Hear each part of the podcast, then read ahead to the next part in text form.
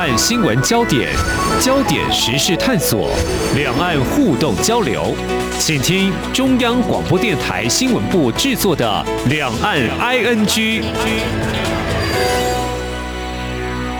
这里是中央广播电台台湾之音，我是黄丽杰，欢迎听众朋友收听《两岸 ING》节目。台湾呢，大概从一九五零年代，我们看到一些数据资料，我们跟欧洲各国就有一些经贸投资的啊。那么，随着一九九零年代中东欧国家陆续进行改革开放之后，就吸引不少外国企业来进驻。我们的向外触角呢，这几年都延伸到中东欧来投资。那么未来渴望会更热络哦，因为国家发展委员会主委龚明鑫，他率领包含跨部会官员还有民间企业代表，大约六十多人的经贸投资考察团，那么最近就启程访问斯洛伐克、捷克跟立陶宛三个中东欧国家。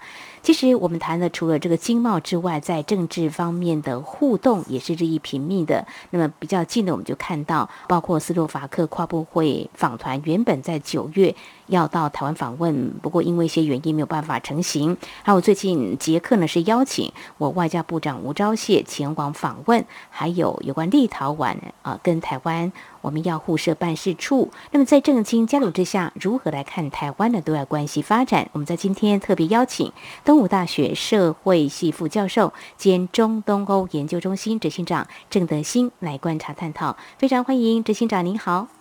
欢主播，你好。嗯，是老师啊，这三个国家呢，最近对台湾友善的共同动作，就是大家现在还在拼疫苗覆盖率，就是捐赠台湾疫苗嘛。哦，那我们蔡英文总统在今年双十国庆谈话，他提到这一段，也用了这个善的循环。其实，在去年这个 COVID-19 疫情严峻的时候，台湾是送了口罩给一些国家。呃，不过我想呢，这样子的互动呢。嗯，不是说哎，你送我口罩，我就马上送你啊这个疫苗，可能还是有长时间的这样的信任，或者是说相互接触的了解，才有可能有这么的自然的交流哦。所以，首先请老师大致上跟我们谈一谈，就说嗯，到底有哪些因素或有什么样的一些背景，使得台湾跟这三个国家的关系可以来深化呢？是，我觉得当初我们送。这些国家口罩，并不是一起期待有这么一天的将会送我们疫苗。那确实刚刚讲的，哎，蛮不错的。就是说，这个没有长时间的一个交往跟一个信任基础，我想是不会一步。就到这样一个程度哈，我想中东这块地方哦，到底是一个怎么样的地方？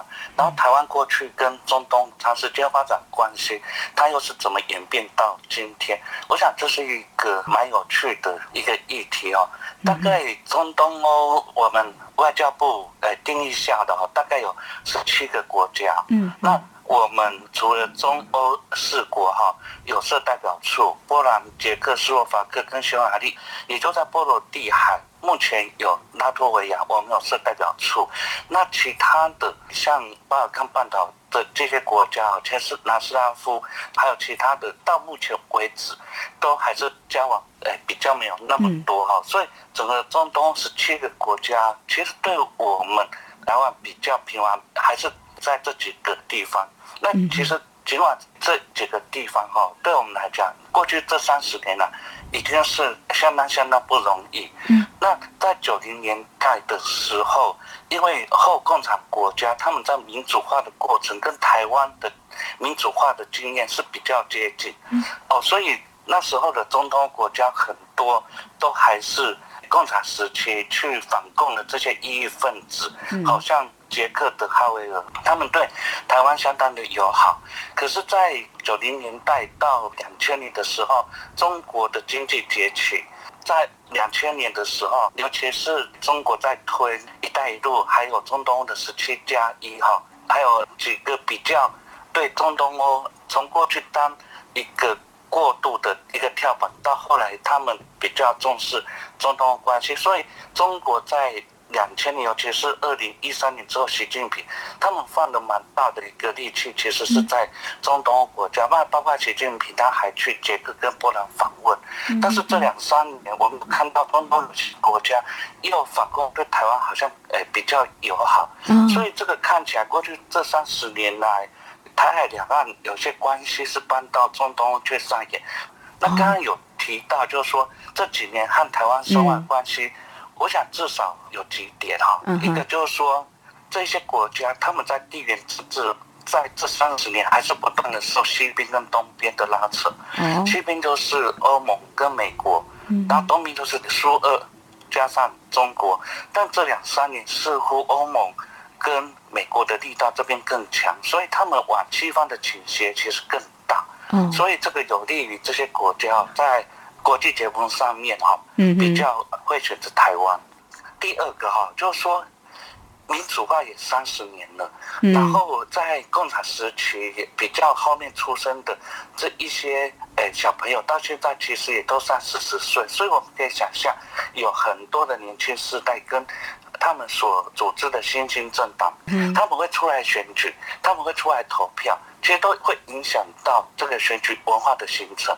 这一些人，他们不像老一代的这一些在共产时期生活的人，比较有历史记忆。那有共产历史记忆的这一批人，要么就有怀旧，要么就是深恶痛绝。可是年轻世代的这些人，他们没有那一些比较。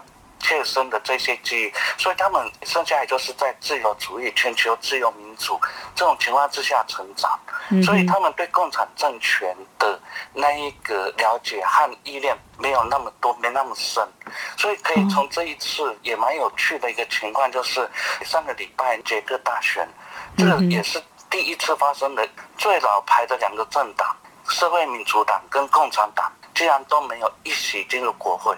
也是一个呃很值得观察的，就是说现在的一个选举文化是不是彻底的去把左派或者更左派的哈拒绝于国会殿堂之外？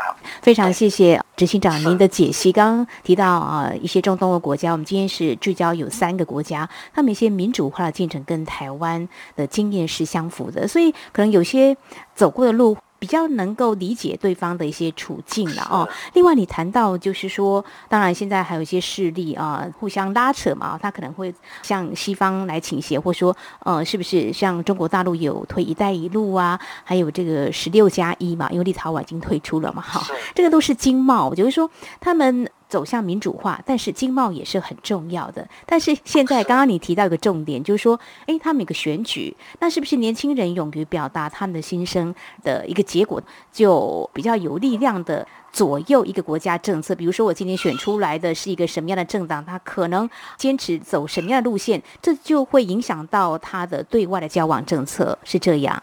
哎，是的，嗯。另外一个就是说，哈，从这十几年来的这几个国家的证据来看，哈，嗯，还有一个现象值得观察，就是那个民粹主义，它其实它的外貌跟民主哦也很接近，都是由下而上的力量。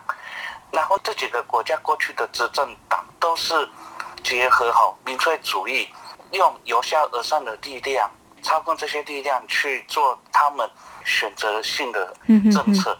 所以这一些国家过去又刚好是因为中国在推“一带一路”，它放了很多利多，所以很多国家都跟中国自然有结合。嗯，但是经过八九年这样子跟中国合作的一个情况，当然也就是说也发现了一些从社会跟政府期待上面的一个不符那个期待。嗯，好，所以可能最近这几场选举啊，包括诶斯洛伐克去年、立陶宛前年。尤其是刚结束的捷克的执政党，因为它是一个诶比较重要的一个民粹主义者哈。那民粹主义者他所反映的就是一个质疑欧盟的整合、欧洲整合，他比较反难民政策，比较有国族主义哈。所以加上年轻世代自由主义的想法，嗯，所以诶未来这几年。国内的政局可能会有所调整，这也是值得观察的一个点。那重要点呢，就是明年那个匈牙利的国会大选。嗯嗯嗯。那匈牙利的长期执政的那个总理 Orbán，他就是一个很大的民粹主义者，那对他可能会有一些警惕。那欧本也是全欧洲大概是是最亲中国的领导人之一。是，执行长，我想请教你，为什么在中东欧这些国家他们会走向这个民粹主义？是在取得政权这个部分呢？可能这是一个过程当中的手段嘛？还是说它有什么样特别的因素，会让啊这种民粹主义在这几个国家当中会被一些政党啊所来运用？中东欧的民粹哈，主要是结合因为过去的地缘政治，它常受西边跟东边强权的影响，所以它对诶一些比较强国强势的极端的力量都比较警戒，所以即使他们加入欧盟，这几个国家都还是有很强的所谓的疑欧主义，嗯嗯，所以他们比较会坚持国家的利益，也就比较坚持国族主义。所以这个部分，那也比较不听欧盟的一些共同政策，譬如说反难民，所以这几个国家他们都比较不接受欧洲难民。不，哎，接下来大家一起是这些情况，应该是会有点转向。那如果说比较不能够接受难民，当然有一些原因。目前以斯洛伐克来看的话，他的领导人是不是也所谓由下而上？他是一个环保律师，是卡普托瓦。对，因为。总统大选还有去年的国会大选，那哎，斯洛伐克的政治转向其实是蛮明显的。嗯嗯。那其实过去捷克跟斯洛伐克哎还是一个国家。一九九三年分裂的时候，捷克他因为有过去的反共的异议分子，就是哈维尔，他们对包括转型争议，还有对过去的。共产党比较防备，但是斯洛伐克它刚好相反，这里都是历史脉络所形成。嗯哼。那斯洛伐克的政权一直都是受制于左派，好，那左派的诶，像菲丑这个政权，那因为他的一个左派让斯洛伐克还停留在比较是属于后共产主义那个脉络，所以对。北约组织还有欧盟对斯洛伐克都比较采取防备的一个方式，但是诶，非洲他在去年诶大选的时候下台，所以诶换了新的这个诶政党，但是换了这个新的政党，他本来也是打非洲的贪污腐败，嗯，可可是后来他自己上来的第一年，自己也贪污腐败。哦，购买疫苗这些都出了问题，所以他们的那个也碰到的在一个情况，这有关贪污腐败这个问题，也都是中东这些国家哈的共同的问题。所以斯洛伐克对台湾友善，其实是这两年才有更大的一个明显的一个改变。好，这是斯洛伐克最新的政情哦。看来要从这共产主义要走向民主的道路是还蛮艰辛的哦。但是目前斯洛伐克跟台湾的互动关系应该是处于相对稳定，他们对台湾也是友善吧。应该目前看来是这样。好，那有关捷克的部分呢？我想在稍后节目后半阶段呢，我们也要请啊郑德兴副教授来跟我们谈谈哦。目前在国会议员的选举的部分呢，有了新的一些变化。未来总理是谁呢？会不会左右未来对台政策？我们节目稍后回来。今天的新闻就是明天的历史，探索两岸间的焦点时事，尽在《两岸 ING》节目。这里是中央广播电台听众朋友继续收听的节目《两岸居》，节目持续访问东吴大学社会学系副教授兼中东欧研究中心执行长郑德兴。那么在今天，我们特别针对国发会主委龚明鑫，那么在二十号将率团啊前往捷克。斯洛伐克还有立陶宛来考察访问，那么重点是放在经贸投资的机会。那么相关的焦点呢？刚才我们了解了斯洛伐克最新的政情啊。持续呢，就要谈谈捷克。那么郑执行长呢是啊留学捷克，我们就来谈啊你的观察，就是我们看到捷克参议院外交、国防和安全委员会在十三号通过决议，内容就提到欢迎吴钊燮部长参加在捷克首都布拉格举办的会议。而捷克台湾商会在今天就表示，吴钊燮部长会和一个商业代表团在十月二十三号到二十七号访问布拉格。怎么样来看这项决议的讯息呢？之所以这么问呢，是担心是不是会有些变化？由于刚才副教授你也提到了，捷克才刚完成众议院改选。选后将会诞生新的政府。不过呢，捷克总统齐曼就在一周前因病住院了哦。这政治前景啊，似乎是处于不确定状态。那么下任总理出现，是不是会充满变数呢？何时渴望明朗？我们关心的是对台政策是不是会调整呢？其实去年来台湾的参议院的议长哈，哎，韦德奇，他是属于公民民主党。好，那公民民主党。一般对台湾其实是相对比较友善，嗯，可是这也都不是绝对哈。就是说，公民民主党他曾经出过一个主席总统，两千零二年哈，他叫柯老师，他们的这个主席后来当上了总统，他其实是蛮轻松的。所以我觉得就是说，可能在看中东欧的这些国家的政治，其实我们没办法用。亲中或亲台这种二分的哈去做观察，那另外一个就是说，即使这一次公民民主党他跟其他两个政党哦合组一个选举联盟，嗯，那险胜，以目前来讲的话，其实由公民民主党这个联盟出来组阁的机会还是比较大，嗯哼，但是三个政党的选举联盟，到时候他还是要跟另外一个。选举联盟结合，他才有可能赢得国会的信任投票。嗯但另外这个政党就是海盗市长党，这个联盟海盗党就是布拉格市长这个赫瑞普的政党，但他的意识形态跟公民民主党其实是不一样的，但是他们又同时对台湾友好。好，那所以就是说，公民民主党他。可能出来组执政联盟，他可能也会加上海盗党进来，可是加进来就五个政党的一个诶联合内阁，那里面有包括不同的意识形态，所以这个往后第一个当然就是要过这个组阁的门槛，再就是往后的执政的整个过程，那一般预料可能应该也是诶不会那么平顺啊，因为这意识形态有一些不同啊，但。另外，在选举的过程里面，基本上，哦，选举政见的诉求里面，几乎是不太去提到中国跟台湾的因素。哦，为什么？哎，就是中国跟台湾的因素，并不是在主要的政见上面，所以还是显示捷克国内的一个选举的态势，还是比较在意是捷克的国内的政局的一个变化。嗯嗯，那。这个政局的变化还是在于总理所属的政党。那这个总理所属的这个政党，哈，其实选举结果它还是最大党，所以，哎，就是政党政治是左右摇摆的啊。就是说，今天大选上了，那下一次也很难讲。就是说，政治就是，哎，看着时间，看他怎么去演变。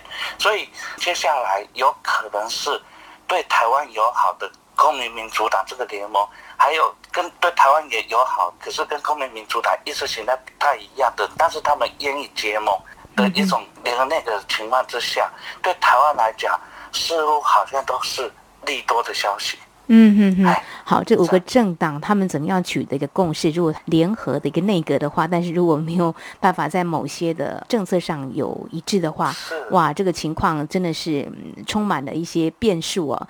所以他们的总理的话是由总统来任命是吗？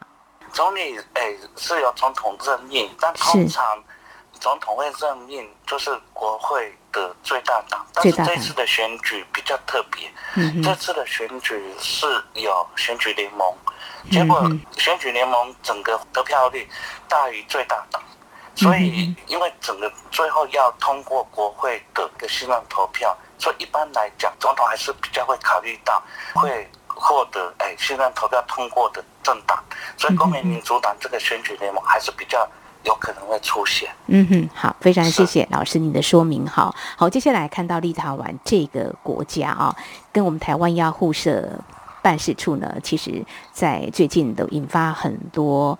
关注哦，中国大陆也有施压啦。当然，他们走向这个民主这个道路呢，也是还蛮辛苦。不过，可能还蛮坚持这个民主政治的哦。所以我们看到他要跟台湾互设代表处受到中国强力施压，好像也没有退缩，那也获得欧美国家的声援哦。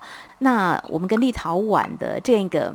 能说它是一个森林小国哈，但是呃，他目前对于这个民主政治这条路的一个坚持是不是很坚定？那台湾是不是可以在这个部分呢进一步来深化这样的关系？是立陶宛，我想应该是最近应该是一个比较有趣的例子啊。这两三年，就我刚刚所讲的，因为透过国内的选举，嗯，然后那个政党重新的洗牌，然后重组，中东国家很多都有相同的情况，嗯，但是像立陶宛这样子那么坚定走他们的路，其实其他中东国家也在看。立陶宛，它背后它被支持的力量当然是跟那个地缘政治比较有关系，但是。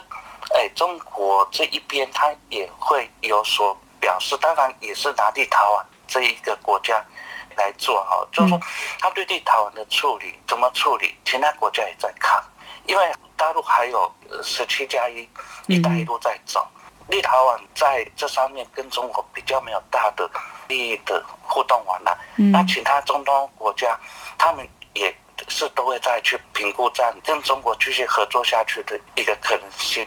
所以我觉得中国跟立陶宛的互动应该蛮强有力的一个个案，是还蛮特殊。就说它是相对很坚定，不跟共产主义、共产党有任何的关系吗？是这样子吗？其实我觉得未必是，那个可能是一部分。嗯，其实大部分还是都是国家，大部分还是讲现实的国家利益。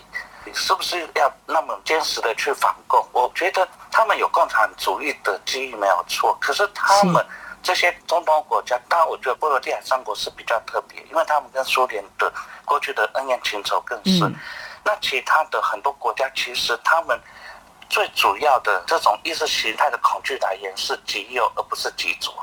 哦，哎。他们反而对纳粹的过去的统治其实是有更深的、深层的历史记忆的恐惧，所以共产主义对这些国家来讲是一个过程，而这样一个过程是不是带给这个国家很绝对的反共，来建立他们现在的一个意识形态还有政权的依据？我觉得这个没有那么绝对，所以他们也能接受中国。的十七加一跟一带一路，所以这个都其实是很国家利益考量，有他们就走。像明年捷克总统还有计划想去访问中国，这说他第六次了。所以捷克他对台湾是蛮友善，可是捷克从二零零二年之后的总统，一直到今天快二十年，他们都是跟中国走得很近。嗯嗯，这都是国家利益。是是，那当然，呃，我们台湾对外处境我们也非常的清楚，但是要走出去，我们得变得相对有弹性啊，并不是一个零和的关系嘛。所以，如果说看到中东欧一些国家走向。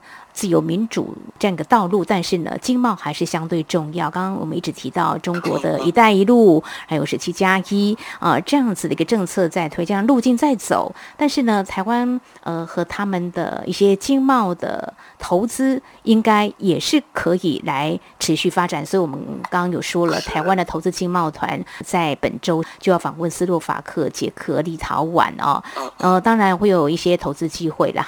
我们看到了，呃，在过去。就有些制造业啦，或者说现在比较高科技的电动车方面，应该都是有机会的哦。但是我们要秉持什么样的心态，才能够精准掌握这样的市场？是，我觉得大陆跟台湾跟中东的经贸的一个交往模式，其实是很不一样的。嗯哼。中国那一边其实是透过由上而下的一个整合的力量前进到中东哦。嗯嗯其实，在九零年代，他们也不管这个地方。嗯。但两千年之后，中国崛起之后，他们其实用国家的力量，带着金融，带着国家资本进去到中东哦。然后他们其实也有透过银行去做民间的企业的媒合，不过那个层次都很高。嗯。那台湾刚好就是由下而上的。就我我们企业诶，是因为那一边有适合我们企业发展的机会，我们企业进去。它最主要就是 IT 产业。嗯。那 IT 产业像红海，他们是从欧洲其他地方，像爱尔兰、芬兰转进到捷克那边去。它一转进进去，其他的有达那一些全部都跟着红海走。嗯所以在捷克，然后再延伸出去到斯洛伐克、匈牙利和波兰，这红海的版图就呈现在那边。所以当红海到捷克投资的时候，整个投资已经要升到捷克的第二位，仅次于那个斯波达。所以台湾在找市场，然后中东国家大部分都是靠外来的投资跟出口来促成他们的经济成长。那以贸易来讲的话，他们长期跟中国做生意，大部分都是贸易逆差比较多，反而跟台湾还有贸易顺差。所以就是长期以来就跟台湾做生意还有赚，跟中国做生意就比较没有赚。然后以外资来讲，这个也是我们台湾可能这一次十月份进去，其实是可以好好诶去寻找中东欧的这样一个市场机会，因为中东的市场大部分都是可以跳到欧盟那一边，所以他们那边。不会是一个最终是诶消费的市场，因为消费的基底还是太小，所以很多我们去你中东欧那边做，主要是因为要销往到欧盟国家，那个在税上面。有很大的减免是，那么我们知道台湾对外投资，当然西进就是中国大陆之后呢，其实在美国的投资呢，也算是步伐比较快，也比较有一些经验。之后慢慢就会到欧洲，然后现在就进到中东欧。那么诚如郑执行长所提到的，就是说，其实慢慢的这个除了它的消费市场，或许不是一个重要的考量点，重要是整个一个产业供应链，或是它怎么样可以获得关税上的啊方。面这方面的考量都可以让我们的这个利基点呢是更大的哦。嗯，欧洲国家老师有待过一段时间哦。就说，那我们在那边做生意的话，当然除了我们语言的部分加强这方面的沟通，那有没有什么要特别留意？如果你看到了中国大陆在当地的投资，如果说因为让这些国家没有办法赚钱，有这个顺差，那其实还有哪些或是投资互动是必须要留意的？可不可以给我们的台商一些建议啊？其实我们在那边读书也认识了蛮多中国或大陆移民那一边，他们其实都做的很好啊。嗯。那其实他们卖一些他们自己的商品，还有开中国餐馆，其实他们跟在地的融合其实都蛮密切的哈。那台湾的厂商。资本或资本家进去，可能比较大的问题就是跨文化的这个适应，所以我们很多思维，他们又不太像我们传统对西方国家的想象，像像西欧美国在中东有他自己的一个文化系统，那这个不了解的话，其实很容易花在文化适应的成本，这个还蛮高的。第二个，我从国家层面来讲，我想要长期友善的互动交往下去，应该还是要要有个 balance，要要一个均衡比较好。第三个，我觉得，哎，在那边可以做什么生意哦？那对，其实大部分去那边台商做小生意，好像都没有看到太多。继续深化台商在那边做生意的这些例子，可我觉得蛮可惜的。但我们现在也越来越多的台湾人去这些地方哈。但我觉得像杰克，哎，我就没看到一家台湾餐馆，很当地的台湾美食。我觉得这个其实好像也可以去尝试看，开个比较高级的台湾美食料理。还有像娱乐啦，休闲休闲娱乐，其实他们很喜欢我们的捷安特。台湾的自行车也有在那边有组装是。其实从这些衍生，还有远距医疗的哈，我们过去台湾有去推过。其实他们因为每个地方乡镇都离医院很远，强项的医疗。另外还有什么？因为都是我们在推去那边旅游，对，其实也可以去推他们来我们台湾旅游啊。哦，是啊，这个我们嗯好，这个疫苗的施打覆盖率提高之后啊，或者说疫情啊已经变成一个流感化或结束呢，那最好了哈。我们可可以多开发一些中东欧国家跟台湾的往来，在旅游的方面，那台湾可以在当地多一些服务业方面的投资。好，我们在今天针对台湾跟斯洛伐克、捷克跟立陶宛这三个中东欧国家的一个政经的情况哈，是不是可以更深化？那么在在我们的台湾经贸投资访问团访问的同时呢，我们特别谢谢东吴大学社会系副教授兼中东欧研究中心执行长郑德兴，为我们提供你的深入的观察解析，还有经贸投资可以做哪些准备或掌握哪些商机。非常谢谢执行长，谢谢您。好，以上呢就是今天节目，非常感谢听众朋友您的收听，黄丽杰祝福您，我们下次同一时间空中再会。